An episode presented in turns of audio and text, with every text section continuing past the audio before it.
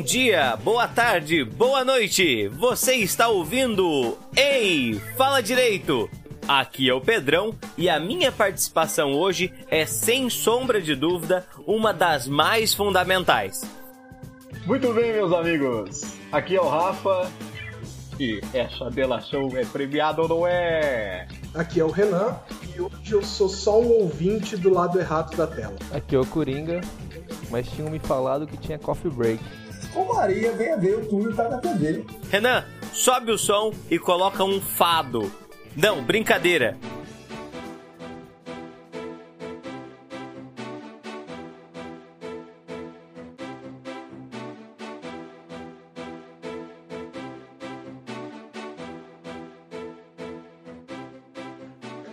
Olha só, temos alguém retornando ao nosso podcast. Como é que tava lá na Itália, Melado? É, preciso te dizer que não tava com muita vontade de voltar, não, viu? Poxa, não queria voltar para esse podcast? Não, pro podcast eu queria, não queria voltar pro Brasil. Mesmo. Ah, entendi. Tô brincando. não, tô brincando, tô brincando. Foi bom, né? Sempre bom fazer uma viagem dessa. As coisas boas acontecem, mas voltar para casa também tem o seu charme. Claro, eu tenho certeza que todos os ouvintes estão muito felizes com o seu retorno. Ou não, né? Mas hoje a gente também tem o quê? Convidados, isso mesmo. Temos, temos convidados para lá de especiais. Eles já se apresentaram ali na introdução, mas convém a gente apresentar também do, do nosso ponto de vista, né, Renan? Começa aí, vamos ver onde você vai parar. Bom, então, de um lado do ringue, pesando 92 quilos, temos Túlio, É, nosso 95, colega. 95, depois dos pastéis de bacalhau aqui, pra ser sincero. Porque honestidade é tudo. Ah, tá. Foi Bom. genial de introduzir que ele está em terras europeias também, né? Exatamente. Bom, vamos explicar então. Primeiro, falando do Tulhão. O Tulhão é um amigo nosso da, da época de faculdade. Falando da época de agora. faculdade, parece que a gente é uns velhos, né? Ah, estamos quase, estamos É. chegando lá, estamos caminhando a passos largos. Como, como já disse, um amigo nosso que está atualmente fazendo um mestrado. É mestrado, né, Tulhão? mestrado, mestrado em ciências jurídicas criminais aqui em Portugal. Isso, ele está fazendo um mestrado em Portugal, mais precisamente na Universidade de Coimbra, né? Isso, exatamente. É gostoso Coimbra aí, Tulhão? É coisas Ah, boas? Muito legal, muito legal aqui, tô gostando bastante. O problema daqui, na verdade, é o fuso horário, né? Assim, estamos aqui né, já no adiantado da hora, aqui fazendo hora extra. Inclusive o pessoal do Ei Fala Direito tá me pagando 30% acima do adicional para eu poder estar gravando nesse momento, mas estamos aqui com toda a disposição na base de na base de cafeína e vamos lá, vamos embora. Tá aí, né? Vamos, tamo aí, vamos dar alegria pra essa torcida que merece, né? É, nem, Trazer o nem se eu resultado dentro de tivesse dois pulmões.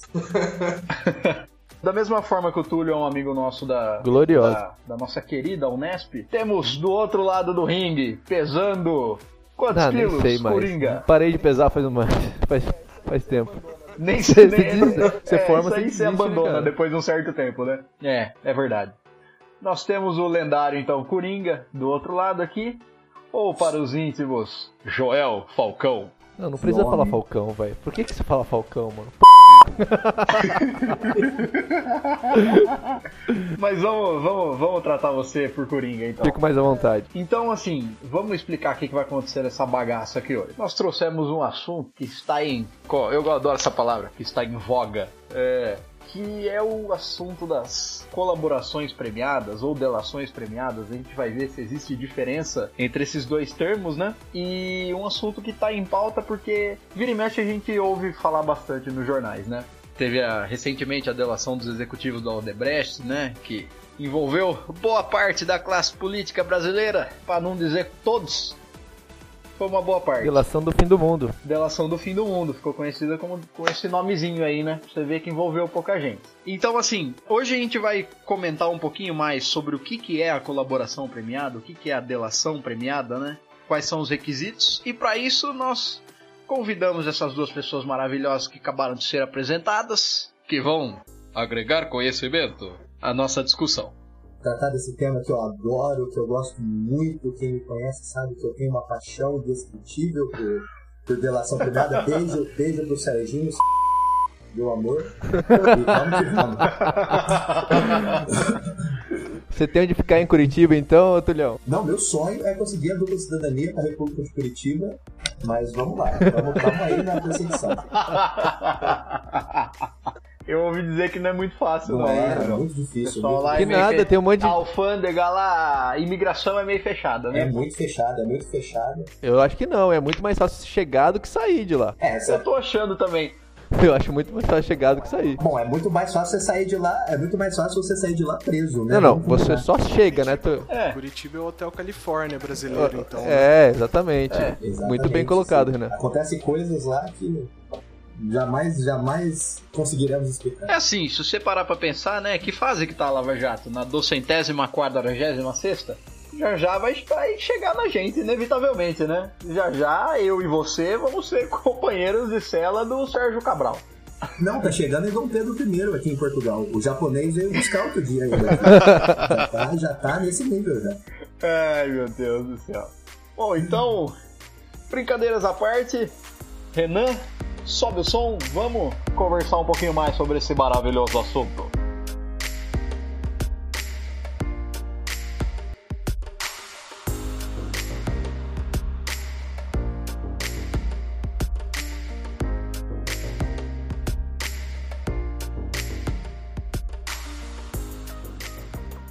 Então vamos lá, os convidados, por favor, manifeste-se. Por onde começaremos? Bom, vamos Então, falar um pouco então de. fácil. A gentileza tá comendo solto aqui. hein? Você viu, você viu que o pessoal, você viu que o pessoal, você viu que o pessoal tá, tá louco pra falar, então. Começa. Inclusive, eu Túlio, gostaria fica à de pedir vontade, desculpa, porque a gente tá tendo um pequeno delay, assim, porque tá, tá demorando a transmissão pelo Atlântico, né? Então, assim, pode ser que eu entre na frente de muita gente, mas me desculpem, não é falta de educação, é por, por, por problemas técnicos mesmo. A minha equipe já tá tentando reparar isso aqui, mas vamos embora, vamos embora. Vamos lá. Exatamente. Não, bom, agora, então, vamos começar falando da criminalidade organizada, né? Todo esse, esse ambiente que está correndo hoje em dia, todo mundo falando muito de corrupção, de lavagem de dinheiro, de crimes organizados, todos esses crimes novos que estão aparecendo cada vez mais na mídia.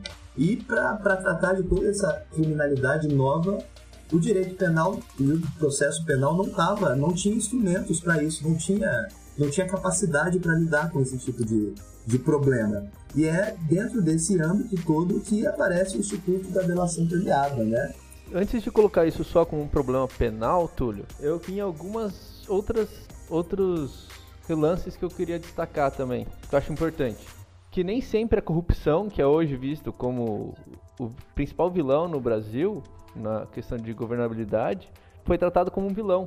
Por exemplo, os Estados Unidos achavam até os meados da, do século passado que a corrupção era o óleo que lubrificava as engrenagens do Estado. Alguém já ouviu falar disso? Não. Exatamente, E- já ouvi assim que, que movimentava a economia, né? Que era uma coisa assim, por exemplo, que servia para desbloquear governos muito trancados, por exemplo. Trancados. Sim, É a aqueles- famosa aqueles- taxa de urgência. Exatamente. Tipo, eles já, inclusive, algumas empresas de antigamente já incluíam nos seus custos as taxas ou as taxas que eles tinham que pagar para governos locais para destrancar um determinado governo. Então, então, assim, quer dizer que, por exemplo, que a gente vê hoje com a Odebrecht, que eles tinham um, um departamento que era responsável por pagamento eh, de propina, de dinheiro de corrupção. Isso não é uma coisa nova. Isso é uma coisa que já acontecia há muito tempo e que era vista teoricamente como normal por alguns é- governos. Era institucionalizada. Não, não só era vista como normal, como era, Exatamente. como era incentivada. Por exemplo, é, a Alemanha, por exemplo, até meados da década de 90, você conseguia descontar imposto da propina paga em países do Sim, terceiro sim. mundo, por exemplo, países que, nos nos quais você mantinha contrato. As grandes empreiteiras, por exemplo, faziam isso. É, o modelo usado pelo Odebrecht, na verdade, não tem nada de brasileiro, né? Ele é importado. Ele é importado dessas multinacionais que buscavam a Entendi. competitividade através da corrupção. Mas isso já mais modernamente. Antes disso, era, era uma coisa assim. Não, a corrupção tem que existir, porque senão a burocracia do Estado não dá conta dos problemas que a gente tem que resolver. Era assim que a corrupção era vista. Mas isso é, é o lobby ou tá fora do lobby? Porque nos Estados Unidos o lobby é legalizado, né? Sim, mas o lobby. Aí que tá, mas é diferente. Porque a corrupção tem uma. um enquadramento formal mais adequado do que a- o lobby, por exemplo. O lobby vai entrar na questão do. Tá, vamos, vamos, só, vamos, só, vamos só explicar então pro pessoal que tá assistindo. É, assistindo não, ouvindo. É, meu sonho de um dia ter um canal do YouTube. É, o que seria o lobby e o que seria essa corrupção institucionalizada? Bom, é, a corrupção, o- algumas organizações como a Transparência Internacional ou mesmo o Banco Mundial definem a corrupção que pode ser aproximado como o desvio de função confiada em função de vantagem, pode ser econômica ou não. Ou seja, você deixar de fazer uma função, na maioria das vezes pública, mas nem sempre, que foi confiada a você em função de, um, de uma vantagem. Ou seja, isso é corrupção. Entendi. O lobby E já, é- já entra na questão da influência. Que vai entrar numa questão Sei. que o Túlio sabe falar mais- melhor que eu, que é a questão dos gestores é, ilegítimos da moral. Que são pessoas dentro do, do Estado, da sociedade, que tentam influenciar o, o governo, a a- normalmente o setor legisla- legislativo. Isso não é necessariamente Hum. corrupção, porque na medida que o setor legislativo, principalmente, está aberto ao diálogo com, com a sociedade, esses grupos, na medida em que eles possibilitam a comunicação, eles podem fazer isso de forma legítima. É claro, você dá um, comprar um carro para um deputado ou um senador tentando aprovar determinada medida de lei não é uma forma legítima de demonstrar que você quer essa, essa lei especificamente. Entendo. Mas aí. Então, por exemplo, a criação do, da colaboração premiada, da delação. Aliás, é a mesma coisa ou não? Bom, na verdade, eu só queria acrescentar, eu só queria acrescentar ao que o, ao que o Coringa falou agora há pouco, que é, é muito interessante ver como a, a corrupção e todos esses crimes novos que têm, aparecer, têm aparecido, eles nem sempre foram vistos pela sociedade como crimes mesmo. O- as pessoas não tinham noção dos danos que esses crimes causavam. Por exemplo, os grandes prejuízos que isso causa para o Estado, causa para toda a sociedade em si. Porque a noção que as pessoas sempre tiveram de crime é a criminalidade de rua, a criminalidade violenta, ou seja, aquelas que aqueles onde as pessoas se ferem, se morrem, né, literalmente. Mas a verdade é que esse tipo de criminalidade, que é a criminalidade econômica, que a gente fala, por exemplo, a corrupção e a lavagem de dinheiro, por exemplo, ela tem danos que às vezes são muito mais graves. Às vezes eu estou sendo até modesto, modesto, na maioria das vezes são mais graves do que a criminalidade clássica. até. Com certeza. Mas nesse sentido que o Túlio falou, é, é notável que, tipo assim, só de depois dos anos 70 que isso começou a, a se, se acontecer. E aí que tá, meu lado, dessa sua pergunta sobre colaboração e delação. O principal problema hoje que a gente enfrenta é que a delação é um modelo, é um instituto, vamos dizer assim, é jurídico, para quem não, não conhece, é uma ferramenta que a gente tem Uhum. que não é não foi concebida, não foi idealizada para funcionar no sistema que a gente trabalha no Brasil, por exemplo, no sistema processual brasileiro. Tá, Isso acaba gerando a maioria dos problemas, tá, tá bom. Isso que vão desde direitos fundamentais a, a questões procedimentais básicas. Assim, mas isso acho que a gente vai deixar mais pra frente, que é um pouquinho mais mais chato já. Entendo. É, então, assim, resumindo de tudo isso que a gente que a gente conversou até agora, todo esse aparato que a, por exemplo, vou dar o exemplo concreto, então, que uma construtora montou para pagar dinheiro de, de corrupção para determinados políticos para aprovar, seja uma medida provisória ou seja para ter um benefício em alguma licitação, toda essa organização que foi criada, foi preciso então que o direito penal e o processo penal eles construíssem novos mecanismos para tentar desmantelar isso, então. Exatamente. Na verdade, assim, só para só esclarecer, porque para desconstruir um, um conceito que as pessoas têm, que às vezes a corrupção é só aquela, aquele, aquela conduta cometida no âmbito de grandes empresas. Não é. As pessoas do Hum. dia a dia, nós podemos cometer pequenos atos de corrupção no dia a dia, por exemplo. Para dar um exemplo,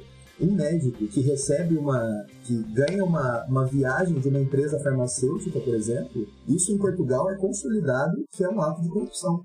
Entendo. Então, assim, Mas eu digo pessoas assim- no dia a dia podem ter condutas de corrupção também, não necessariamente só as empresas. Entendi. Mas eu digo assim, é, esse, esse, esse tipo de resposta do direito penal que cumula no- na criação do- de- desse instituto da colaboração premiada, ele é mais visando essas organizações que têm essa estruturação mais, mais complexa e não o, por exemplo, o médico que ganha a viagem do, da empresa farmacêutica. Na verdade, os dois, Melado. Por causa de uma questão muito simples. O crime organizado, de uma, de uma forma geral, aliás, está faltando a música do Poderoso Chefão aqui. Depois, Renan, essa parte é com você. Fique tranquilo. É, essa questão do crime organizado, ela passa por três fases, pelo menos, muito distintas. A primeira fase é, é uma fase dessa familiar já, que é principalmente a questão dos imigrantes, que é a questão do Poderoso Chefão mesmo. Que, aliás, o Poderoso Chefão ilustra muito bem essas três fases. É, que a primeira fase é a parte da família, onde é tudo centrado num- normalmente uma pessoa, tem uma questão, da- uma questão de ritualística, de confiança, ou seja, a confiança entre os membros da, da organização criminosa é o que rege. Tanto é que tem a lei do silêncio que rege esse, é- essa relação. Depois começa a evoluir um pouquinho, as empresas, a- o crime organizado começa a se reger aproximadamente como uma empresa de pequeno porte. Já tem alguma organização, tem algumas distribu- distribuições de função e tal, mas ainda assim é, é um pouco mais restrito. As pessoas ainda, ainda se identificam, mais ou menos. Num terceiro momento, a, o crime organizado adota a formulação de uma multinacional, que é ou muitas vezes se utiliza da formulação de uma multinacional ou mesmo de um estado, que é o caso, por exemplo, da própria Odebrecht, por exemplo, e da Camargo Correia, assim como o caso da Siemens, que é o maior caso de corrupção que eu tenho notícia, pelo menos agora assim de cabeça, que ele Inclusive, foi condenado pelo FCPA. inclusive, hoje em dia é até difícil distinguir é, o que, que é uma organização criminosa, ou seja, aquela organização que foi criada especificamente para cometer um crime, do que uma empresa que comete crimes, uma empresa criada é, licitamente, uma empresa criada com uma finalidade normal, uma finalidade comum, por exemplo, que seja construir estádios, exatamente, e no âmbito dela existe uma criminalidade. É, é cada vez mais difícil distinguir essa, essa, essa diferença, entendeu? Entre as organizações criminosas e as, a, a criminalidade organizada em si mesmo. Entendo. É, o elemento de organização criminosa estaria dentro da própria empresa, né? Muitas vezes, hoje em dia, o crime, o- a empresa não é concebida para o crime, mas você acaba se aproveitando da estrutura, a própria estrutura hierárquica e, e todos os meios que essa empresa dispõe para conseguir cometer um crime e o crime, via de regra também, acaba auxiliando a empresa a ganhar mais competitividade no Entendo, mercado. entendo. Aliás, aliás, isso pode levar a gente ao grande porquê que hoje no Brasil a gente tem delação premiada, porque não foi uma ideia que surgiu na cabeça dos iluminados no Congresso, né? Até porque, né, ninguém estava tão interessado assim em ser preso. E não são tão iluminados Mas assim. né? Não são tão iluminados. Exatamente, ele vai para esse ponto. O nosso assunto, o nosso assunto aqui, acho que convém a gente falar isso. A gente descambou pro lado da, da, da organização, é, da delação premiada no cenário político, né, que a gente tá vendo da Odebrecht. Mas é, esse tipo de, de esse instituto aí de colaboração premiada, ele se aplica a qualquer organização criminosa. Então, inclusive pro, pro PCC, pro, sei lá, pro Comando Vermelho. Sim, sim, exatamente. Exatamente. Pra- Isso se é, aplica, na verdade, é, para qualquer organizações terroristas também. Sim. Entendi. Vou cortar de novo, mas uma outra pergunta. É importante a distinção entre organização criminosa e uma empresa que comete crimes? Ou ainda é irrelevante essa distinção? Túlio, Oi? Desculpa. Não, sim. você que trouxe a bola. Não, sim, eu entendo, eu entendo que é muito importante, sim, até porque a empresa, quando ela é. Quando, quando ela não tem uma finalidade ilícita em si, na verdade, você precisa identificar os elementos que estão lá dentro, ou seja, você precisa identificar as, as laranjas podres no cesto. E é nesse Entendi. sentido, por exemplo, que a delação premiada acaba tendo uma importância. Porque o que, que acontece? É, essas empresas geralmente elas são muito é, divididas hierarquicamente em diversos setores, então é muito difícil identificar lá dentro de onde saiu a conduta criminosa. Porque nem sempre todos estão cientes do que está acontecendo lá dentro. Tem diversos setores é, responsáveis por diversas, diversas atividades, entendeu? Então, nessas empresas, é, parece que me fica mais gritante, na minha opinião, a, a- em tese, a necessidade da, da delação premiada para identificar as pessoas. Agora, uma empresa que já nasce com um fim ilícito em si, ela é inteira podre. todo mundo, todos os integrantes que participam dela, em tese, estão cientes daquela finalidade da empresa, que ela é uma finalidade estritamente ilícita desde o começo. Entendeu? Entendo. Então, assim, me parece que a delação premiada ela tem uma importância maior no âmbito das empresas em si, da, da- das empresas onde existe uma criminalidade. podia lembrar aqui é que esse tipo de organização que a gente está falando, tanto a criminosa como a própria o crime segue o ritmo de crescimento das empresas e desenvolvimento humano de uma forma geral. A gente tem que lembrar que o, que o criminoso, o crime, a- o negócio, o crime, porque quando a gente fala de crime organizado, a gente está falando normalmente de um negócio, as o, o agente está sempre visando o lucro normalmente. É, ele não está alheio às transformações do mundo, ou seja, ele, ele sabe usar o celular, ele sabe usar a internet, ele se organiza, ele tem uma planilha de Excel mostrando tudo que ele tem, então ele vai, vai utilizar também de tudo que ele tem disponível de modernidade, ou seja, isso também passa pela questão da hierarquização das estruturas sociais, ou seja, conseguir usar um lobby no Congresso, conseguir eh, se organizar no sentido de ter um, um contato em outro país que forneça determinado produto para ele ou que, ou que gere determinado contrato e etc. Todas essas estruturas que a gente usa normalmente para a vida civil, as pessoas também podem usar com um fim delituoso, no caso. Você pagou com traição a quem sempre lhe deu a mão. Bom, então, voltando ao nosso assunto, então, galera.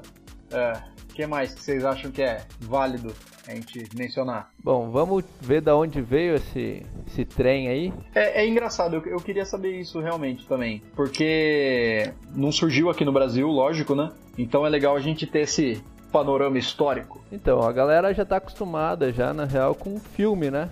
Todo mundo já viu um acordinho do promotor com, com o criminoso que tem que entregar o comparsa num filminho qualquer.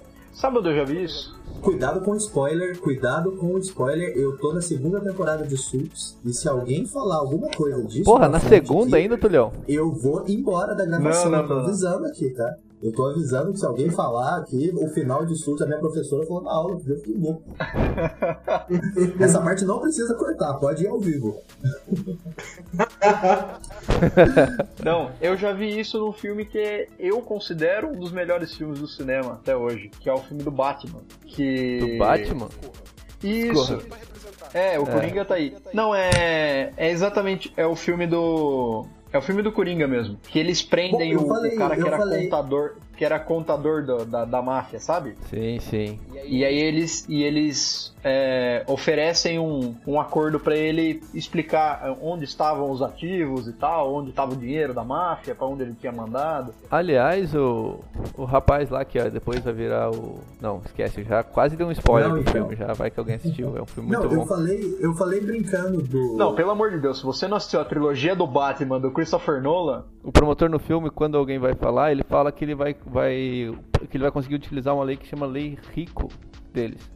Que é uma lei parecida. que ele fala que com a acusação, que é- com o crime de um ele enquadra todo mundo. É que tipo é, isso, que é né? uma legislação que vai ter um paralelo aqui pra gente, que é essa, com essa que a gente usa hoje. Mas, é, mais que isso, o, essa, essa possibilidade do promotor transacionar a acusação, aqui no Brasil, até 2013, pelo menos, pelo menos oficialmente, não era assim. Então, na verdade, assim, eu acho que é bom a gente é, é, explicar como é que funciona isso, por exemplo. Eu dei o exemplo do, do Suits e não, não foi à toa, porque lá eu acho que fica bem claro pra gente como é que funciona. Quem já assistiu essa série, e tem muitas outras que tratam do tema também. Lá a gente observa bem que a maioria dos processos não vão para julgamento. O que que acontece? O promotor, com base nas provas que ele tem, ele vai lá, cutuca o, o advogado do Hum. acusado e fala, então, ó, eu tenho essas provas aqui com o seu cliente, hein? Vamos negociar isso aí? Cinco anos, a pena dele, e ele entrega o resto da quadrilha. Ou seja, lá o promotor tem esse poder, ele tem o poder de negociar a pena. E, inclusive, ele pode sugerir a pena para o juiz. Depois ele, ele faz um acordo com o réu, ele faz um acordo com o réu, e ele pode virar para o juiz e falar, olha, eu sugiro a pena de cinco anos para ele. E ele... Mas o. Aí o juiz fica. O juiz fica vinculado a isso ou ele poderia não. não, não, não homologar, digamos, o, esse acordo? eu confesso que eu não tenho certeza. Lá normalmente O juiz o- acompanha, mas eu não sei se ele é vinculado expressamente, entendeu? Ele costuma acompanhar. Não é, Coringa? Entendi. Lá, na verdade, o juiz faz muito pouco quando acontece um acordo. O juiz se restringe a verificar se não houve algum tipo de Uhum. coação, pro, tipo, algum, tipo, alguma ameaça pro, pro acusado de realizar um acordo, algum tipo, alguma coisa nesse sentido, algum vício. Mas não, não entra muito no mérito. Depois que eles vêm a fazer um acordo, acaba. Tanto é que existe uma crítica muito grande, porque quando você imagina um filme de tribunal dos Estados Unidos, você sempre vê aquela coisa bonita dos jurados, do povo decidindo, dos advogados, promotores fazendo acusações muito legais e tal. Mas essa realidade, na verdade, representa apenas Exato. 5% dos casos que vão ao julgamento dos Estados Unidos. Exato. Ou seja, de toda essa, essa, essa coisa muito bacana que é o júri nos Estados Unidos, que de fato possibilita uma defesa melhor e também é, busca uma aproximação dos fatos, uma exposição da- da- das versões no, no melhor do contraditório, ou seja, as pessoas que vão ser afetadas por essa decisão podem falar mais, na verdade representa um universo muito pequeno de. de Aliás, E desculpa, um dos desculpa principais- porque é que tá chegando, tá chegando em delay Fala, aqui o áudio, então na hora que eu vou falar, tá demorando pra chegar. aí, Desculpa, então desculpa se eu a interromper transmissão no vocês. Atlântico tá complicada. Então. Ah, não, desculpa. Eu só ia. É, uma curiosidade pra vocês. Vocês sabem qual, por que, que a delação premiada surgiu nos Estados Unidos também? Qual que é a função? Não a função que está escrita no papel, mas na verdade, a verdade nua e crua, por que, que ela surgiu? Você sabe do lado, Renan? Opa! Limpeza Não, de- não sei não. Limpeza de gabinete. É simples, é nua, friamente É verdade. limpeza de gabinete. É Os verdade. juízes não tinham condições. A verdade é que o sistema americano, se não fosse o sistema de plea bargain, que é o sistema de acordos, o sistema americano teria falido já. Ele nunca porque ele não manter. daria conta da quantidade de processos. Porque lá, eles têm o, o, o, o júri, aqui a gente só tem júri para crime doloso contra a vida.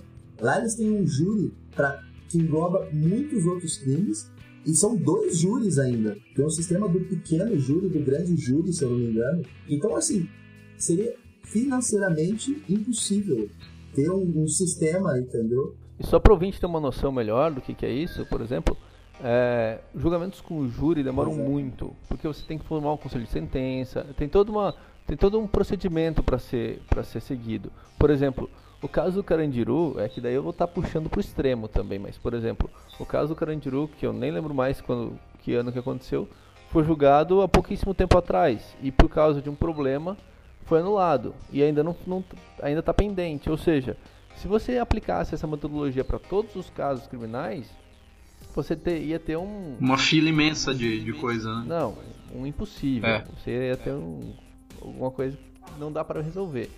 Então, exatamente o que o Túlio está falando é a existência da negociação criminal nos Estados Unidos é o que permite aquela coisa bonitinha. E daí tem uma crítica muito importante lá nos Estados Unidos também, que, que apesar de ser modelo para muita gente, também tem também é alvo de crítica.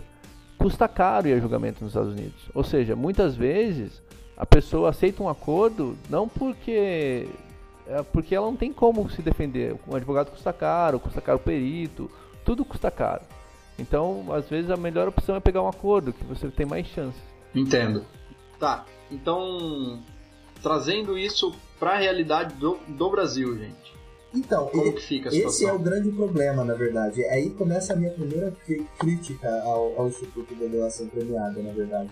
Porque tudo isso que a gente falou, todo esse sistema, ele é um sistema americano, é aquele sistema que a gente vê em filme, que tem muito poder na mão do promotor de justiça, que ele pode negociar, que ele pode propor uma pena. O nosso sistema, ele é um sistema diferente. O nosso sistema brasileiro, que é o sistema do civil law, ele é baseado pelo princípio da obrigatoriedade. Ou seja, o Ministério Público ele é obrigado a oferecer denúncia quando ele tem a suspeita de um crime, quando, quando ele tem os elementos que fundamentam isso. Então, na verdade, a gente está importando um instituto Entendo. que vem de, de um sistema completamente diferente, entendeu? E está inserindo isso no âmbito da, da civil law. Isso gera uma infinidade de problemas que a gente vai tratar ao longo do, do, do, do programa. Mas Não, então, é, trazendo para o Brasil. Então a gente impo- meio que importou um, um conceito é, dos Estados Unidos e transformou tipo em um Frankenstein para ele conseguir se adaptar aqui no, no, no nosso sistema jurídico. Então, Exatamente, tipo, Mais É, ou menos, Mais mais ou ou menos. menos ou exatamente? Ah, mais ou menos, porque o Frankenstein andava, né? A delação, até onde. eh, Tem gente que fala que a delação é 100% incondicional e não é, não é gente tão. sem estudo assim, por exemplo. O Jacinto de Miranda Continho, que é um.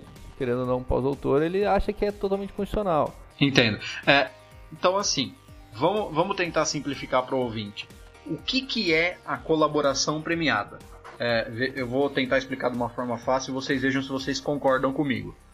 É você pegar uma pessoa que faz parte de uma organização criminosa e botar ela para te ajudar. Seja para falar quem são os outros integrantes, seja para ajudar a recuperar, sei lá, algum dinheiro desviado, como quando a gente fala, por exemplo, do caso da Odebrecht, e tudo isso em troca de, uma, de um prêmio, de um benefício que ele vai receber depois. Seria isso, então, basicamente. Bom, na verdade, é, colocando em, em termos bem simples pro ouvinte, seria assim: imagina quando você é criança e você tem lá o seu irmão, o Pedrinho, o Julinho e o Pulinho, e vai lá e vocês três estão jogando bola no quintal.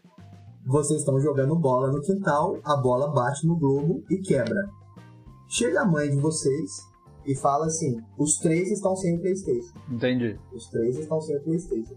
Mas se alguém virar pra mim e contar quem chutou a bola, eu deixo você jogar. Entendi. Eu deixo a pessoa jogar. Então ela oferece uma vantagem, uma vantagem pra alguém. Isso, ah, na verdade, não é o juiz, né? Vamos supor que a mãe é o promotor no caso. Ela oferece uma vantagem em troca de uma informação Uhum. Pra perguntar pra, pro, pro, pro filho qual deles, qual pergunta pro, pro- Aí o Julinho levanta a mão e fala assim: Ah, eu quero como? Se eu não contar, os três vão ficar sem o, sem o PlayStation. Então o que, que vai acontecer? Eu vou lá e vou contar, vou falar: Foi o Túlio, foi Entendi. o Tulinho. O Tulinho chutou a bola. Entendo. Entendeu? Então, em termos bem, bem básicos, seria mais ou menos isso. Popular O X9. Instituto da É, é, seria um, um É o X9. Sim, é um X9 institucionalizado. Mas assim, Mas, é, mas isso é. A delação premiada. A delação premiada, nesse caso, é a primeira coisa que surge nesse sentido na lin- em linha penal, né? Porque, por exemplo, já existe coisa parecida, por exemplo, para o crime de cartel. Só que é só no, em conselho específico e tal. Existe muita coisa antes já. Mas o que chama atenção na mídia é exatamente o crime. O crime de, de corrupção. Tanto é que, especialmente por causa do clima político que a gente tem hoje, né? Não, não por menos que delação premiada virou um assunto Sim. muito, muito candente. É. Palavra difícil Isso, é, isso aí é a estrela quando, estrela quando vem entrando na atmosfera, né? Calma aí só um minutinho que eu tô abrindo o meu Aurélio. É estrela candente. Entendi. É, isso aí. É, Candente. mas enfim, é, que- quem negocia? Acho que é importante a gente falar pro pessoal. Quem faz essa negociação? Então, assim, a gente pegou, fez um acordo de, de delação com um executivo de uma certa empreiteira. Quem que faz esse acordo? Quem que negocia os termos? É sempre o promotor jun- na presença do caso do advogado e o investigado ou acusado, Entendo. a depender da, da fase do processo, né? Mas é importante mesmo é frisar que o juiz não participa. Quando a gente fala muito do, no caso da, da mídia agora do juiz mas na verdade não é ele quem negocia Entendo. as delações. Até porque o Mas ideal na verdade ele pode impugnar os termos do acordo depois, né? Exatamente, ele pode exatamente. Depois do acordo pronto, ele pode impugnar determinados termos, que na verdade na prática, na minha opinião, acaba sendo a mesma coisa. Porque ele não, ele não propõe os termos, mas depois ele impugna o que- os que ele discorda e pode inserir novos ou propor novos. Mas tem uma diferença, né, Túlio? Porque a, a parte do, de negociar o acordo seria um pouquinho pior que isso. Porque se você deixasse ele negociar o acordo, você ia perder totalmente a imparcialidade dele. Porque daí ele já vira um acusador que, né, nesse caso, já é quase isso. Ele tá, ele tá ali exposto às delações. Mas se ele começar a negociar, daí a questão da imparcialidade, que foi tão cara Entendo. o desenvol- É. desenvolvimento civilacional nosso, vai por água Ah, não, abaixo. Então- ele, ele, ele negociar. Não, é não, fora não tá bom do jeito que tá, mas se Então- ele negociasse ia ser ainda pior. Então, assim, entendeu? só pra gente colocar em pratos limpos. É, o Ministério Público, o promotor, ele, ele negocia com a pessoa que vai delatar ou que vai colaborar premiadamente. E aí o juiz, e a gente ouve falar muito isso, ele homologa essa, essa delação, essa colaboração. Exato, ele conforme ele- Na, na, medida, em- na medida em que ele, é, que ele verificar os termos do acordo. Ele pode fazer um juízo em tese formal, mais formal, de legalidade do acordo e Entendi. adequação. Ou seja, se ele cumpre os requisitos da lei e se ele é adequado àquele caso. Ele pode só impugnar, ele não pode propor nada no, no acordo. né? Ou ele homologa ou impugna algumas, algumas cláusulas, é isso? Na tese, isso. em tese. Esse é o problema. Porque, na verdade, um, um dos outros grandes problemas da delação premiada também é que, por ele ser um instituto muito novo, ele é um campo aberto. Ninguém sabe direito como é que, como que funciona. Eu lembro que eu vi uma palestra onde o, o palestrante falava exatamente isso. É, o, ninguém sabe exatamente como funciona a delação premiada. E só que quem sabe como funciona mesmo são os advogados e os promotores que participam disso. Na verdade, é, é negociação com o diabo o tempo inteiro, foi a palavra que ele falou. Porque você negocia, você é, entra todo um jogo de quem tem. de O famoso blefe, sabe? Tem, tem blefe na negociação da, da, da delação premiada. Você não sabe o que, que, o que, que- o que, quais provas o promotor realmente tem contra, contra o seu cliente, por exemplo, e coloca toda uma problemática na questão do advogado também. Porque imagina só, esse exemplo foi usado pelo palestrante também. Vamos supor que você é advogado e o seu cliente, você sabe que ele é inocente e tem uma grande chance dele ser, dele ser inocentado. Mas se ele for condenado, ele é condenado a uma pena muito alta. O que, que você faz? É, é- é difícil essa situação, né? Você saber se você aceita É uma o acordo. aposta. O que, você fala? É uma aposta, é um jogo. Vi- vi- Virou um jogo. O processo penal, ele tá em termos completamente diferentes que a gente sempre teve. Entendo.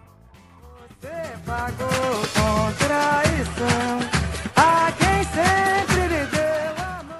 Bom, só para esclarecer melhor o meu exemplo do, do Julinho, do Tulinho e do Pedrinho, antes que eu seja alvo de uma canelada aqui, então eu vou, eu vou fazer um, um adendo aqui. Na verdade, assim, para aperfeiçoar o exemplo, para explicar bem o que é a delação premiada, vamos supor que os três ficaram sem o PlayStation, mas a mãe deles prometeu que se alguém entregasse o coleguinha, ia ficar uma semana a menos sem o PlayStation. E aí o Julinho vira Ah, e fala: Eu quebrei a lâmpada, mas o Tulinho também quebrou. Entendeu? Então, assim, ele assume a culpa, Entendi. mas ele aponta o dedo pro, pro irmão dele também. E, e aí ele ganha uma, uma semana a menos. Uma sendo- semana. de- uma semana a menos de castigo, entendeu? Seria, em termos bem básicos, seria isso mesmo. Entendi. No exemplo anterior, ele não assumia a própria Exato. E culpa. também ele. Eu falei que ele ficaria sem o.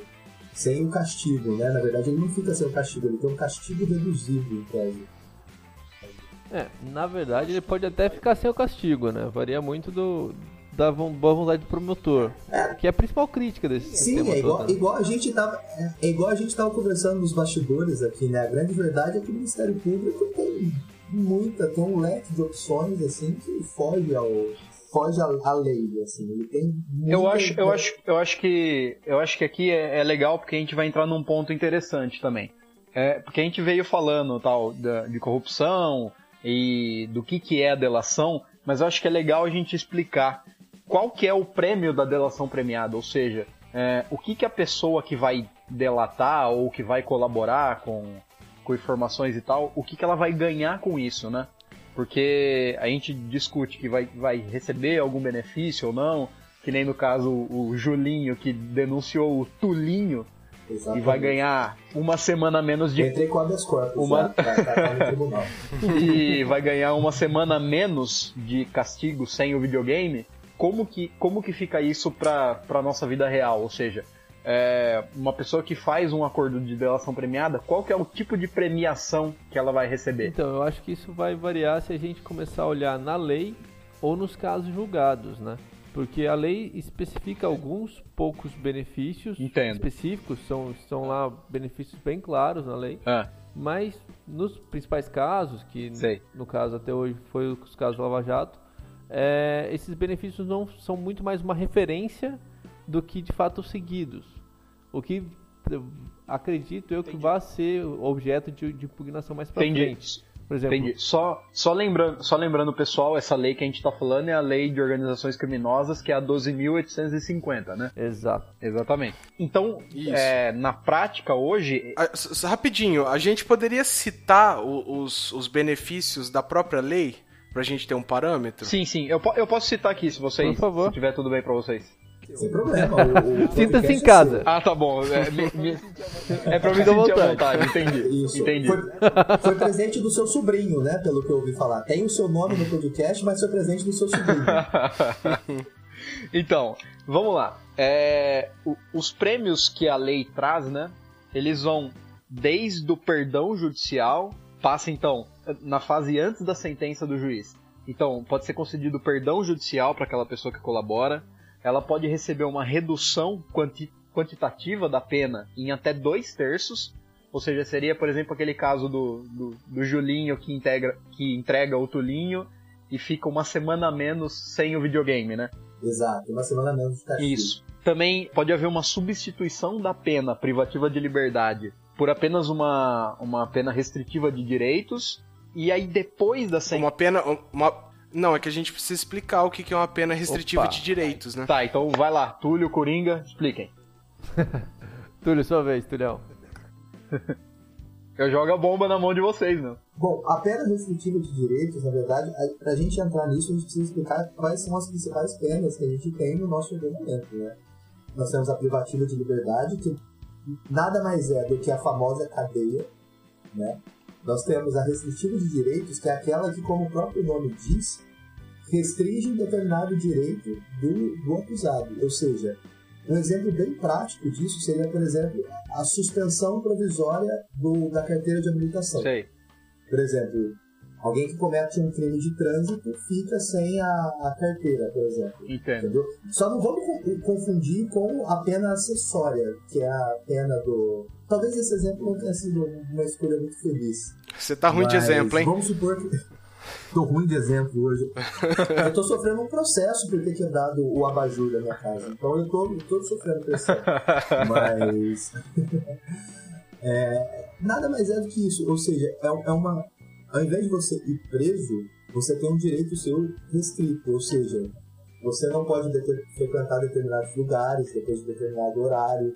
Você não pode, por exemplo, sair da sua cidade sem, sem comunicar ao juiz, por exemplo. São todas restrições de direitos. E nós temos a pena de multa também, que é aquela que, que dói no bolso. Né? É o pagamento de uma determinada quantia para o Estado. Esses são os sistemas de pena que nós temos. Então, assim, a partir do momento que você fala que, que, que, que o prêmio é a substituição por uma pena restritiva de direitos, por exemplo, você está falando, por exemplo, pro, pro, pro, Tuli, pro Julinho, que ao invés dele ir preso, ele vai ficar só sem poder jogar o FIFA, por exemplo. Ele vai poder jogar o. ô, ô, Tulhão, você tá ligado? Você tá começando a misturar os exemplos já, né? Ou ele Entendi. vai preso ou ele fica sem jogar Playstation, é isso? É, você vê que o, que o Julinho, coitado, Não, o Julinho, coitado, ser preso porque ele Foi de- quebrou uma, uma lâmpada em casa, eu acho que é um Sei. pouquinho assim já, né? Acho que são os pais, Não, os ele- pais ele voltou mais atrás. rigorosos demais. Ele voltou atrás. Na República de Curitiba tudo é possível. Na República de Curitiba tudo é possível. Se cair na mão do essa aí, herói do povo brasileiro, podemos ter esse. Olha esse. Túlio sendo polêmico mais uma vez. Você já elencou todos, meu lado? Bom, então a, a analogia é o seguinte: é, privativa de, liberta, de liberdade é perder o videogame. Restritiva de direito é não poder jogar o FIFA. Isso. Vamos, não, não, vamos não. Os dois seriam restritivos de direito. Não, não. Os dois, os dois seriam restritivos de direito. Pra não confundir o, o nosso querido ouvinte, aí, a privativa de liberdade é aquela que te priva da liberdade de ir e vir mesmo. Ou seja, você vai pra cadeia ou você Fica, vai preso tipo assim, casa. trancado no quarto de exemplo, castigo. Privativa de Mas liberdade. então, mas a analogia tá ah, no certa, quarto Tulhão. de castigo. É Aí assim, ficou ó, é assim analogia. no, no- no nosso exemplo do Tulinho e do Julinho, é, a privativa de liberdade seria eles ficarem trancados no quarto de castigo por X tempo, e a restritiva de direito seria eles é, terem que ficar X tempo sem jogar o videogame. A- agora ficou bom. Exato, exato. Tem liberdade, mas sem jogar o videogame. Perfeito. Exatamente. Bom, então, ah, esses são os benefícios que pode ter antes da sentença. Mas a lei também, ela traz os benefícios que a pessoa pode receber depois da sentença. Que seria a redução de pena até na metade, que é bastante, né, inclusive, e a concessão de progressão de regime dispensando o requisito da lei de execuções penais. O que, que é isso? Talvez vocês possam até explicar melhor. Mas, no, por exemplo, no Brasil, se você existe a, a tal da progressão de regime, ou seja, se você começa cumprindo no regime fechado, você cumpre um determinado tempo da pena no regime fechado, depois de- desse determinado tempo cumprido você passa para o regime semiaberto, e depois você passa para o regime aberto. Existe essa, essa necessidade de progressão, né? E para cada progressão de um regime para o outro, você precisa cumprir um mínimo anterior, né? Entre outras coisas, tem outros requisitos também. Exato, exato. Não, isso, tem outros requisitos, mas de uma maneira, de uma maneira simples. Você tem que cumprir um determinado tempo no fechado para passar para o semiaberto, depois um determinado tempo no semiaberto para você passar para o aberto. Essa premiação de conceder a progressão do regime, dispensando esse, esse requisito, é justamente você não exigir um tempo, o, o tempo mínimo que a lei de execuções coloca é, como necessário, você não exigir o cumprimento desse tempo mínimo no regime anterior para que você consiga a progressão. Dentre outras possibilidades também, né? Dentre outras possibilidades, porque, igual, por exemplo, o Coringa mencionou, tem outros requisitos também. E, então, assim, me parece que o Ministério Público Por pode... exemplo, por exemplo, Sim. ele poderia progredir de regime com falta Exato. grave, por exemplo, e agredir um guarda e mesmo assim progredir, progredir de regime. Isso pode, é Entendi. Sim, ele abre, ele pode... Mas é, conforme a gente estava conversando com, com o Túlio, gran- o grande objeto de, de polêmica na, na- na premiação da, da delação premiada hoje é, não são as- os prêmios da lei, porque os prêmios da lei, apesar deles terem até, como você falou, eles podem até chegar até a metade da pena, de fato é, é bastante coisa para principalmente você pensar em, em alguns tipos de crime, porque quando você tá, essa lei é, ela já é focada numa criminalidade grave. Pensando se você está adequadamente utilizando ela. É, mas mais que isso, o Ministério Público está flexibilizando muito além do que a lei permite. Por exemplo, ele, o Ministério Público é, viabiliza regimes Sei. que a lei não prevê. Regime de cumprimento de pena em casa, por exemplo. Você pode cumprir pena na sua casa. Você pre- precisa. Seria mais ou menos como, como se eles estivessem transformando é, os prêmios trazidos na lei como um rol exemplificativo, mas que na verdade o Ministério Público ficaria na liberdade para negociar da forma que quisesse. Exatamente. É, apesar de você ter um, uma uma- um teórico império da legalidade aqui, o Ministério Público faz mais ou menos o que bem entende nesse, nesse, nesse plano. É, por exemplo, uma questão muito importante quando a gente trata desse, desse, desse nível de, de desvio é justamente a questão do- da destinação dos bens que foram adquiridos de forma ilícita. É, o, o Túlio estava bem falando primeiro que o que ocorre muitas vezes em alguns acordos de delação premiada é uma lavagem de dinheiro. Porque o Ministério Público pega um. Exatamente. Sim, exatamente, porque o que, que acontece? É, uma, uma, uma, da, uma das exigências que o, que o Ministério Público, em alguns casos, tem, tem colocado como termo do acordo é a destinação de uma porcentagem dos bens de, de origem ilícita para a própria instituição. Por exemplo, vamos supor que uma determinada quantia de bens, uma determinada quantia de dinheiro, dinheiro sujo, proveniente de lavagem, ou proveniente de qualquer outro crime, de corrupção, uma determinada quantia de dinheiro e lá no Sei. acordo está previsto a devolução desse dinheiro. Só que está previsto também que 10% desse, desse valor vai para a instituição do Ministério Público. Agora, Seria como, seria como se fosse assim: é, você fecha um acordo, por exemplo, com o executivo de uma empresa que, que participou, enfim, é, de, de um desses crimes, de lavagem e tal, e você prevê nesse acordo que X% do que vai ser recuperado com aquela colaboração vai ser destinado para o próprio Isso, Ministério isso. Público. Mas, mas é pior que isso, porque, por exemplo, o Túlio o Túlio estava comentando de, de bem ilícito, né? Produto de, produto de crime. Mas você tem que lembrar que esse, que esse bem normalmente tem, tem dono.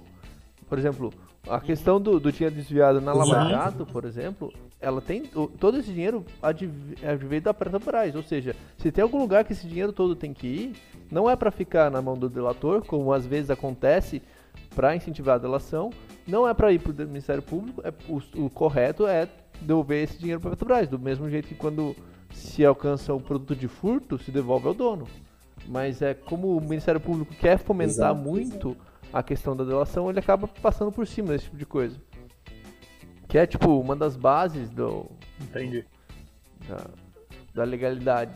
Ele, ele simplesmente ele fala assim, tá vendo essa coisa aqui que era da Petrobras? Não, não, eu vou fazer de conta que ela é minha e vou ajudar vou Vamos dar dar só uma, uma reforçada no princípio da legalidade, que a gente sempre passa por cima. Vamos aproveitar que deve estar na ponta da língua de vocês e a gente falar um pouquinho? Rapidinho. A legalidade em que sentido você tá falando? A legalidade no. Eu não, não entendi qual, qual o sentido. Eu acho que ele da tá falando um você princípio tá mais lato da legalidade, Túlio. Ele quer dizer um. O que, o que, o que quer dizer quando a gente fala princípio da legalidade pro, pro, pro atuação do, do Ministério Público, por exemplo? No, no sentido de. do- no sentido da atuação do Estado.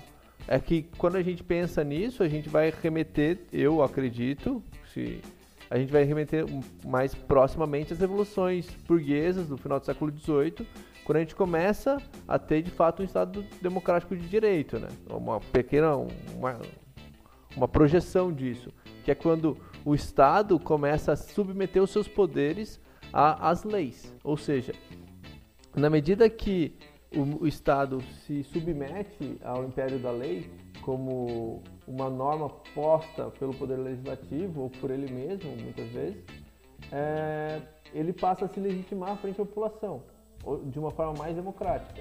Assim, em linhas muito, muito, muito gerais. Sim, então. E- então a legalidade no, no âmbito da delação, no âmbito pelo menos que a gente estava falando, seria que o Ministério Público teria a obrigação, em tese, de cumprir taxativamente aquilo que está na lei. Por exemplo, se, se, o- se a lei em comento ela prevê determinados prêmios, uma lista taxativa de prêmios, o Ministério Público deveria se ater Exatamente. a ela. Entendi. Até E porque, não, e não até porque Não criar prêmio, né? É, até porque o prêmio e a, Exato. o prêmio e a, e, tipo, a disponibilidade da ação penal é a exceção, né? A regra aqui, no Brasil pelo menos, é que se processe e se condene sempre que você tiver prova suficiente para isso. Ou seja, se você tem prova suficiente para processar e condenar alguém, o Ministério Público não pode oferecer um acordo. O- A, a regra é essa. Exato. Então, o, É a, isso, a é que eu lei permite. é isso que eu ia perguntar também, gente. A lei só É permite. isso que eu ia perguntar também. Então, a lei só permite a, o, o, o acordo dentro daqueles termos, ou seja, é como uma cláusula, na- na- no meu olhar, é como uma cláusula nula. Se, se você só pode negociar até dentro de determinados parâmetros, se você foge deles, você, você tá, tá nulo, não, não vale de nada.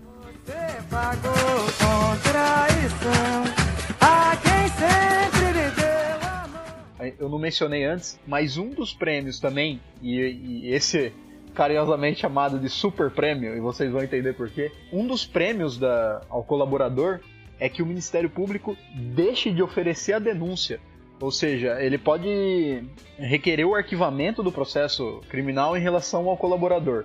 Como que fica isso em face da indisponibilidade da ação penal, da obrigatoriedade do Ministério Público em oferecer denúncia e tal? Como que vocês veem isso? essa, essa é, uma, é a pergunta de um milhão de dólares. Como que fica? Não, não, não É que, na deveria verdade, ficar. A, a verdade é isso, não deveria ficar. Porque o que, que acontece? Mas, então, aqui eles, eles têm dificuldade de entender o Instituto da Violação Premiada, porque a primeira coisa que perguntam aqui é: mas não tem o princípio da obrigatoriedade? Tipo, o Ministério Público não é obrigado a oferecer denúncia quando ele tem indícios suficientes da, da materialidade da autoria do crime? Então, assim, em tese ele não Aham. tem, ele não teria essa, essa legitimidade, essa disponibilidade de, de poder decidir se ele oferecer a denúncia ou não, com base na colaboração do, do, do É que na verdade, na verdade, o que se fala aqui, o que muito se fala aqui é se realmente é- hoje em dia teria como se falar da obrigatoriedade da ação penal. Ou seja, é, se, poder, se hoje a gente ainda pode falar que o Ministério Público é obrigado sempre à, à procuração. É, isso começou na, na lei dos juizados criminais, que é uma lei feita para Que eu adoro também, outro assunto lesões que eu, menores, que eu né? adoro, amo falar de, de, de, de juizados especiais criminais. Polêmico, mamilos? Polêmico, polêmico, sim. Muitos mamilos. Mamilos. É, mas foi nesse, foi nesse momento aí, em 1995 que começou a surgir alguma oportunidade no processo penal brasileiro, ou seja, o Ministério Público nem sempre tinha que levar a cabo uma ação penal, ou seja, ele podia parar no meio, podia fazer transacionar, mas é, Sei. a partir da 12.850 isso, isso ganha um outro contorno, né? Porque na lei 9.099 era sempre para crimes pequenos, era sempre uma agressão, crime de calúnia, era, era sempre crime. Então, mas quando a gente fala de organização criminosa, a gente tá falando de coisa grande, né? Sim, sim. Por isso que hoje em dia é muito mais, muito mais provocativo, muito mais em voga você falar da dis- indisponibilidade da ação penal. Mas tem muitos professores Entendi. que a- acreditam que a, in- a indisponibilidade hoje em dia não, não existe mais. Você não pode mais falar isso. É, o que Entendi. incomoda mais ainda é a falta de parâmetros legais para essa, é, para esse, essa decisão de você processar ou não. E é- é, a gente tinha que pontuar também que essa possibilidade do Ministério Público de não oferecer denúncia é só em, em dois casos, né? que se ele, que ele tem que cumprir cumulativamente dois requisitos também, que é não ser líder de, da facção ou do grupo criminoso e também ter sido o primeiro a se manifestar. É uma, é uma tentativa da lei de incentivar o cara a ser o primeiro a delatar, ou seja, antes mesmo do tamanho de investigação, se ele delatar, ele tá, tá, ele tá livre de, de processo, ele ganha uma imunidade. Isso.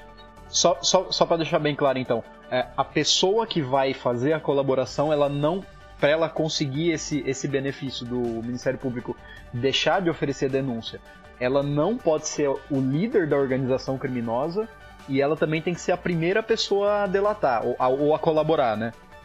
Só para só pra deixar bem claro. Agora, isso é só, só levantar um problema, aproveitando o link, que é outro problema que eu acho muito grande também. Quem geralmente costuma delatar? Assim, na prática, quem delata? Hum. Na- em termos bem práticos. Quem, quem delata é quem tem mais informação sobre Sim. a estrutura. E geralmente quem tem mais in- informação sobre a estrutura inteira é quem está no ápice da pirâmide da organização criminosa. Ou seja, quem tem é quem, quem, quem tem mais cartas na manga, entendeu? É, é aquele que tem possibilidade de delatar algum esquema. Ou seja, até que ponto a gente pode confiar que, que determinada pessoa não é líder da facção criminosa, se ela está delatando? Ou seja, ela tem conhecimento de toda a estrutura, mas ela pode muito bem falar que não é o líder da estrutura. Entendeu? Então, Entendo. assim, é, um- é, é- eu não sei até que ponto é eficaz essa, essa, essa proibição, entendeu? É, porque como é que você constata que ele era ou não o líder da facção? Poderia Exato, ser, é por exemplo, difícil. Poderia ser, por exemplo, que a gente tivesse um caso assim, a pessoa ela é, ela não, não se identifica como líder, ela oferece essa possibilidade de colaboração e aí posterior, em- durante as investigações o Ministério Público ele ele vem a descobrir que essa pessoa é líder da organização.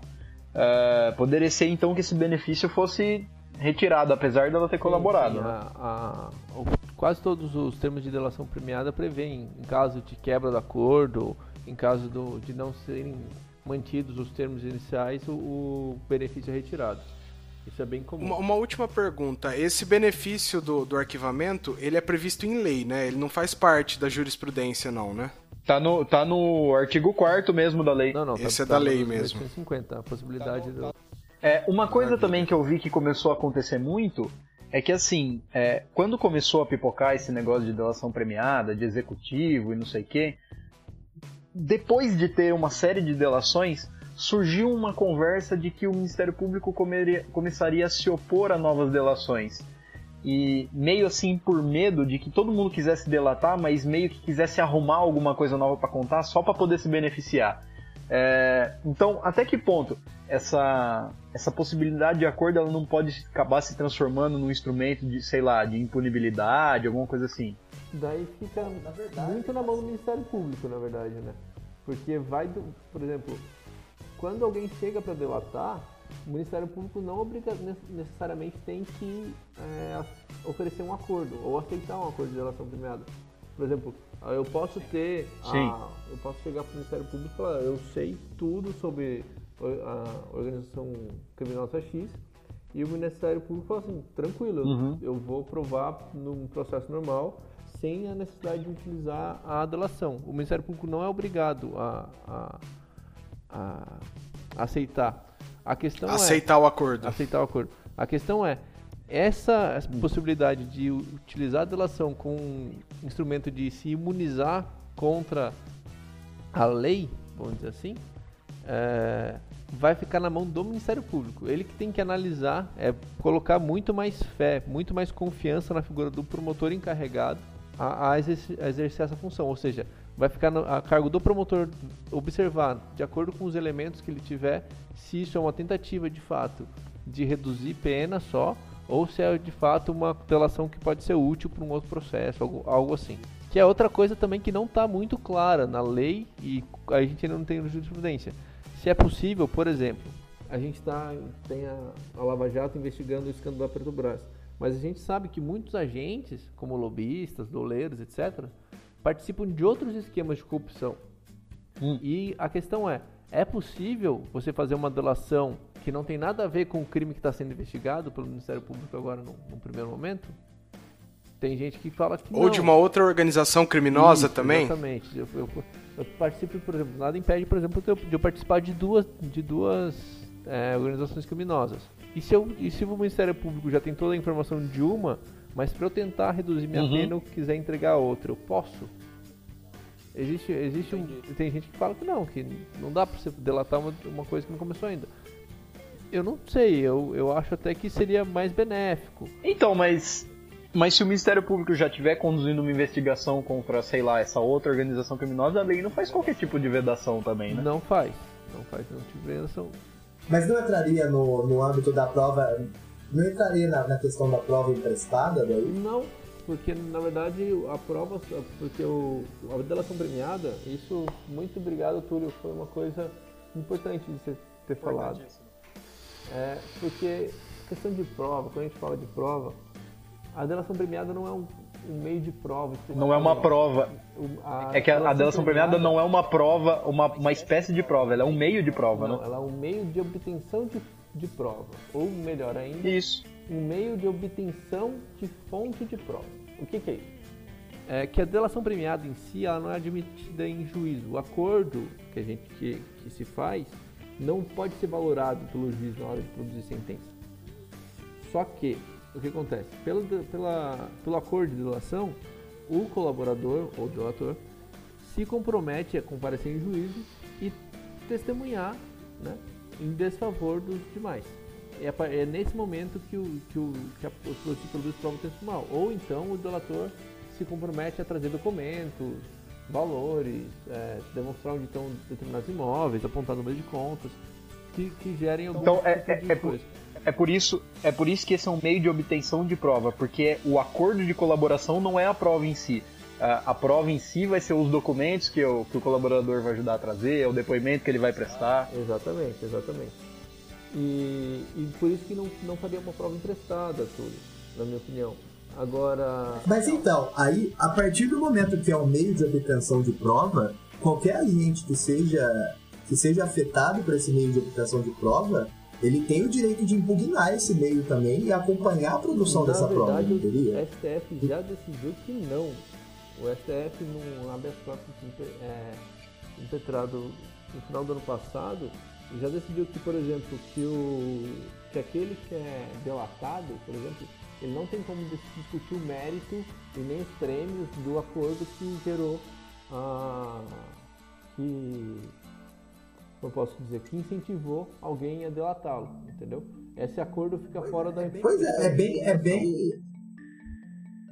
É bem complicado isso também, né? Porque é um acordo que, que diz respeito completamente a ele. Talvez se não, se não dizer respeito principalmente a ele. E ele não tem. E ele fica de mãos atadas com esse, com esse acordo. Talvez ele não saiba nem quem o delatou. Pode muito bem ser, por exemplo, um, um, um corréu, alguém que vá ser testemunha num outro processo, por exemplo, alguém interessado no processo posterior.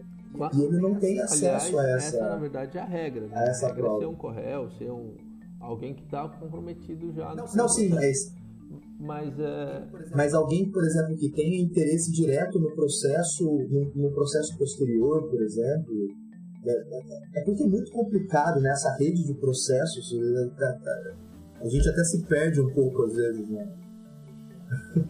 Vamos fechar com uma opinião geral de vocês aí, porque a gente já viu que é problemática a lei, né? Vamos fechar então com a opinião? Muito problemático, muito problemático. É porque assim, é, é, é óbvio, é óbvio que que a, a lei ela precisa de melhoras, né? Porque do jeito que tá, é, o Ministério Público não tá cumprindo do jeito que é pra ser, então ou você modifica a lei ou sei lá, você tem que forçar o Ministério Público a cumprir o que tá escrito.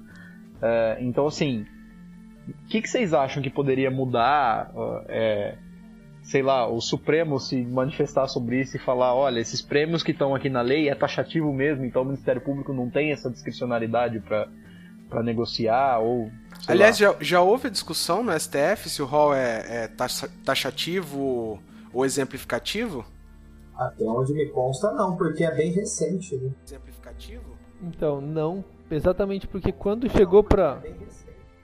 Não, mas ainda assim foi impugnado, mas a questão é a seguinte, quando foi impugnado, isso é um problema seríssimo também. Porque, por exemplo, o Ministério Público quer que tenha um acordo. O réu, obviamente, quer que tenha um acordo. O juiz homologou esse acordo. Quem vai recorrer dos três? Ninguém. Concorda comigo? Só que daí tem o Correl, que é delatado, contra quem se vai produzir uma prova, e ele quer impugnar esse acordo. Só que o STF já decidiu que, que essa pessoa não pode impugnar o acordo, porque o acordo é, meio, é apenas Ah, entendi. Então, prova. ninguém- não se discute isso porque ninguém Entendeu? nunca recorre disso. seja, tá interessante para as duas partes. não tem como recorrer. É, é interessante para todos os envolvidos e quem está de fora que pode ser afetado negativamente não tem legitimidade para recorrer.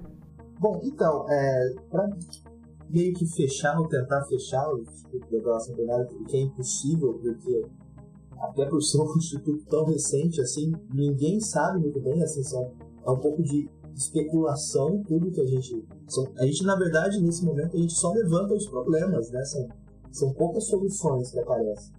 E é muito difícil, assim, falar, igual a gente estava conversando nos bastidores ontem, é muito difícil você explicar para a população os problemas da delação premiada, porque para quem vê de fora, parece que são só benefícios, ou seja, está funcionando, tem um monte de gente, a casa está caindo para muita gente, então assim, na, em tese está funcionando. Só que o problema é que não pode ser assim, não pode.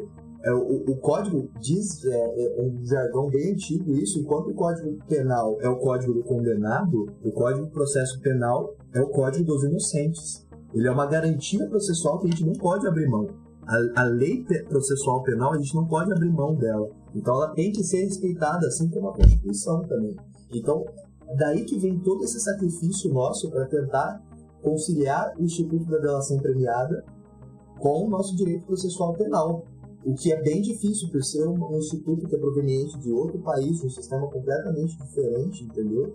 Então, assim, é, a, a luta continua, as pesquisas continuam nesse, nesse, nesse ramo, né? E vamos ver para onde vai, né? Quais são os, os próximos passos aí, porque é tudo muito novo, tudo muito difícil. Que lindo, cara, que Que lindo. bonito isso, Túlio. A luta continua. Você viu? Foi um, foi um Muito relato, obrigado, obrigado. foi um relato indignado e apaixonado ao mesmo tempo. Foi uma mistura de emoções aqui. Esperançoso de... esperançoso ou não, né? Cada vez menos esperançoso, mas enfim, não, não podemos, não podemos deixar do jeito que está, É. né? né? Coisas que acontecem na República, na República de Curitiba que acabam. A República Federal de Curitiba aí sempre criando jurisprudências, né? Sempre andando na contramão. É, então, exatamente. De lá, de lá nós podemos esperar todo tipo de vanguarda. Sim, os Frankenstein jurídicos, como nós costumamos falar. Isso, exatamente. Coringa? A delação premiada agora, por ela ser nova e es- especialmente porque agora tem toda uma pressão social também em função de como se vai utilizar esse instituto. Ou seja, não é só é, uma interpretação tipo sem coação. Por exemplo, o, Supremo, quando decidir alguma coisa, ele vai estar sempre sob, no olho da mídia, o que inevitavelmente sempre vai mudar alguma coisa em como ele vai, vai decidir. Mas o que eu queria deixar, deixar pontuado é que Não, mas o, ah, enquanto, enquanto você recupera seu raciocínio, eu ia falar que isso é uma coisa interessante também. Porque nesse, nesse clima que a gente está vivendo, é, a mídia tá dando uma especial atenção ao que se ao que tá se passando lá no Supremo em Brasília, né? E isso é um problema grande quando a, a moral começa a se confundir com o direito, né? É, então, e inclusive pressão popular e, e e esse acompanhamento da mídia que é inclusive capaz de influenciar as decisões do Supremo é, qualitativamente para pior, né? Sim, exatamente. Vamos, vamos fazer uma, uma epifania. Epifania não, vamos fazer uma- um, um- pensamento conjunto hipotético aqui. Vocês conseguem imaginar hoje algum, algum tribunal, algum desembargador ou ministro do STF, como seria a reação popular no Brasil se ele virasse e anulasse todas as delações, anulasse toda a Lava Jato, começasse desde o começo e colocasse todos os réus em liberdade? Vocês conseguem imaginar o, Não, ia o ser, ia ser terrível. O, o tipo de acusações e ia, ia ser o fim do mundo. O, o, o, o apocalipse começaria aqui, entendeu? Exato, exato. Não, vamos só lembrar um pouquinho do que foi julgado ainda há pouco tempo atrás, que foi o HC que reverteu a presunção de inocência para trânsito em julgado, né? Até então a gente tinha uma presunção de inocência que ia até o trânsito julgado, agora a gente só tem uma presunção de inocência peronomútil, a gente só tem presunção de inocência Então, e, até o segundo grau. Isso E assim, é um e tipo é violação de direta do- dos soci- jogadores. da mídia social Exatamente. e tal. Então, e você vê, e assim, a gente falou nos outros episódios que a nossa Constituição ela é a, a norma mais importante, né? Todo, todo o ordenamento tem que se adequar a ela. E o fato de você, eu pelo menos vejo assim, acredito que vocês também, é, de você considerar uma pessoa culpada já no, no julgamento em, em segunda instância, no processo em segunda instância, pra mim é uma violação da presunção de inocência de uma norma constitucional, mas assim, gritante, flagrante, sabe? É, também me parece óbvio. É, é assim, é, É, é gritante. Eu não tenho nem o que falar Pode falar, sobre esse tema. Teríamos que ter um novo episódio aqui pra, pra- pra tratar disso, assim, mas em termos bem resumidos é isso, é flagrante. É é flagrante a inconstitucionalidade. Ou seja, então. Eu não sei, o- os rumos que tá, que tá tomando a justiça brasileira É. com essa Constituição do Supremo que tem hoje em dia, eu tenho medo das decisões que vão cair lá, entendeu? e, da, e a da República de Não, tudo Curitiba também, né? República de Curitiba e do, do Supremo Tribunal Federal hoje em dia, assim, coisa boa não vai sair de lá, você pode ter certeza. Eu acredito que É. a delação premiada tem de fato um, um potencial, ela tem um grande potencial, vamos falar assim. Só que ela tem um grande potencial tanto para auxiliar determinados órgãos de, de, de persecução penal a chegar de fato a esclarecer algumas coisas que sem ela de fato não iam ser esclarecidas. E hoje, dado o nível de desenvolvimento e complexidade da sociedade ela passa a ser praticamente necessária. É, é, um, é o Estado assumindo a sua incapacidade de, de dar conta da- pelas vias tradicionais de persecução. Isso é um lado bom. Só que ela também abre, abre margem para uma grande violação de direitos humanos, de, uma- um- de um retrocesso civilizacional gigante, como destruição da presunção de inocência, a, a utilização do ser humano como meio de chegar em outro ser humano, ou seja, você tem delações que falam de, de prender ou soltar esposas, filha, filho, alguma coisa assim. Sim, sim. E, e- e as instituições passam a ser muito, muito necessárias. Por exemplo, uma instituição do porte do Ministério Público passa a ser um, um, um protagonista né, nessa, nessa nova dinâmica. O, o juiz, apesar da gente ver na mídia o contrário, a gente, muita, muita gente acha que quem toca o processo da Lava Jato é o Sérgio Moro, quando na verdade não, na verdade é o pessoal do Ministério Público que, que corre atrás disso. sim. É, o Ministério Público tem que tomar um papel de, de balizar isso de uma forma mais adequada. Não que eu possa falar aqui também que eles não tenham feito alguma coisa correta, mas os erros ocorrem em todos os lugares. A gente tem que ter clareza e, e se atentar para eles e tentar corrigir, na minha, minha opinião. O que a gente não pode é tentar as últimas conse- consequências é, resolver um problema que a gente teve, sempre tem, e é, e é até certo modo comum em todas as sociedades civiliza- civilizadas, que é a corrupção, por exemplo, e tentar, a- pra, em nome de extirpar ele, que a gente não vai conseguir, é, violar toda um- uma conquista de direitos humanos que a gente demorou tanto tempo para conquistar.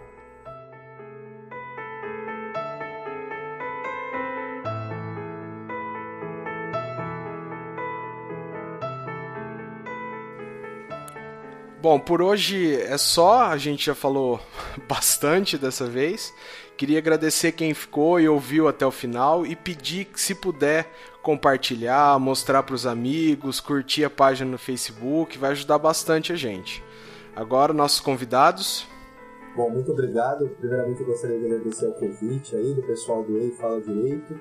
É, dar uma- essa oportunidade para a gente compartilhar um pouquinho e aprender bastante aqui também, né? E eu já, já aproveito para me despedir aqui também pelo avançado da hora. Você sabe que três horas à frente já, então... Só para conseguir o, meu- selo babaca. adicional de hora Pelo extra, babaca! O meu adicional de hora extra já tá avançado. Já. Só pra conseguir mais um, né? Ele tá colecionando. Boa noite para vocês e até amanhã. É, boa noite pra quem, quem tá ouvindo. Vai saber que hora que a pessoa tá ouvindo. Faz que nem o Pedrão. Bom dia, boa tarde, boa Não, noite. só pra emendar com a piadinha do William Bonner. Ah, Bom, eu também queria agradecer aqui a oportunidade de bater esse papo legal com vocês.